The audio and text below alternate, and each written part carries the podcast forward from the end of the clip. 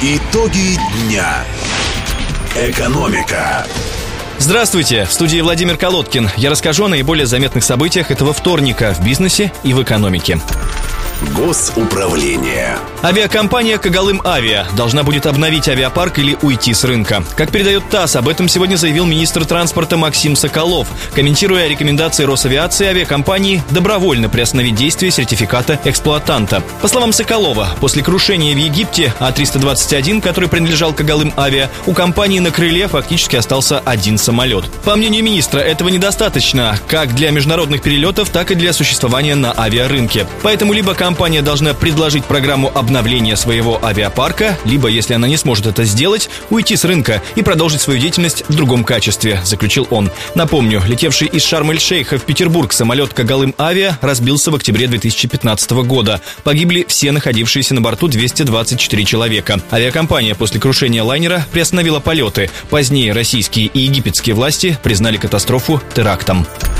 Глобальные рынки. Американский инвестбанк Goldman Sachs решил отказаться от участия в размещении российских гособлигаций. Об этом сообщил РБК со ссылкой на неназванные источники. Goldman Sachs подал заявку еще до того, как власти США стали всем звонить и убеждать не участвовать в размещении. Теперь банк пошел на попятную и ищет способ отозвать заявку, пояснил один из собеседников агентства. Неназванный сотрудник российского Госбанка подтвердил РБК эту информацию и отметил, что в аналогичном положении оказались и другие финансовые организации, намеревавшиеся участвовать в размещении евробонда в России. В конце февраля Wall Street Journal со ссылкой на неназванные источники написала, что власти США рекомендовали крупным банкам отказаться от приобретения российских евробондов. По данным газеты, в Госдепартаменте и Минфине США считают, что такой шаг будет противоречить принципам санкционной политики в отношении России.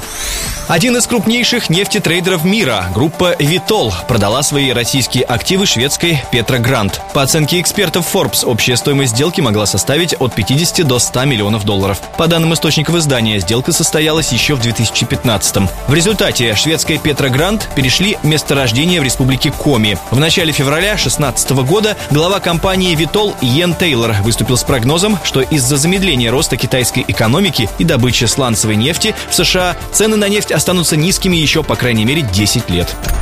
Локальный бизнес. Ростовская область получит 194 миллиона рублей из федерального бюджета на поддержку начинающих фермеров. Соответствующее решение принято правительством России. Поддержка будет оказана в виде грантов на создание и развитие крестьянско-фермерских хозяйств, а также в виде единовременных выплат на бытовое обустройство начинающим фермерам. В общей сложности федеральные средства получат фермеры из 79 регионов страны на сумму почти 4 миллиарда рублей. Большая, чем Ростовской области, финансовая помощь достанется лишь республике Саха, Якутия, 306 миллионов рублей. А вот соседнему Краснодарскому краю на поддержку начинающих фермеров будет выделено лишь 29 миллионов рублей.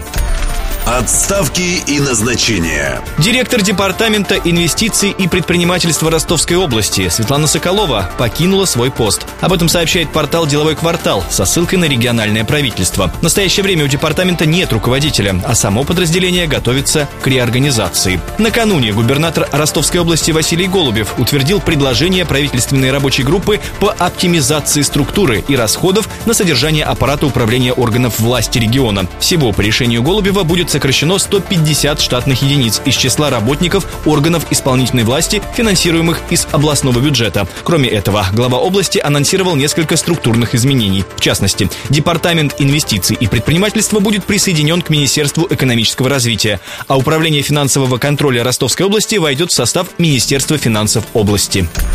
Индикаторы. Официальные курсы доллара и евро, установленные Банком России на завтра, 2 марта, ощутимо снизились. Европейская валюта опустилась на 2,5 рубля до отметки 80 рублей 53 копейки. Официальный курс доллара потерял 1 рубль 85 копеек и составил 74 рубля 5 копеек. Это были основные итоги экономической повестки Дня мира, страны и нашего региона. Над выпуском работали Владимир Колодкин и Александр Стильный. Очередные итоги мы подведем завтра в 7 вечера. Итоги дня. Экономика.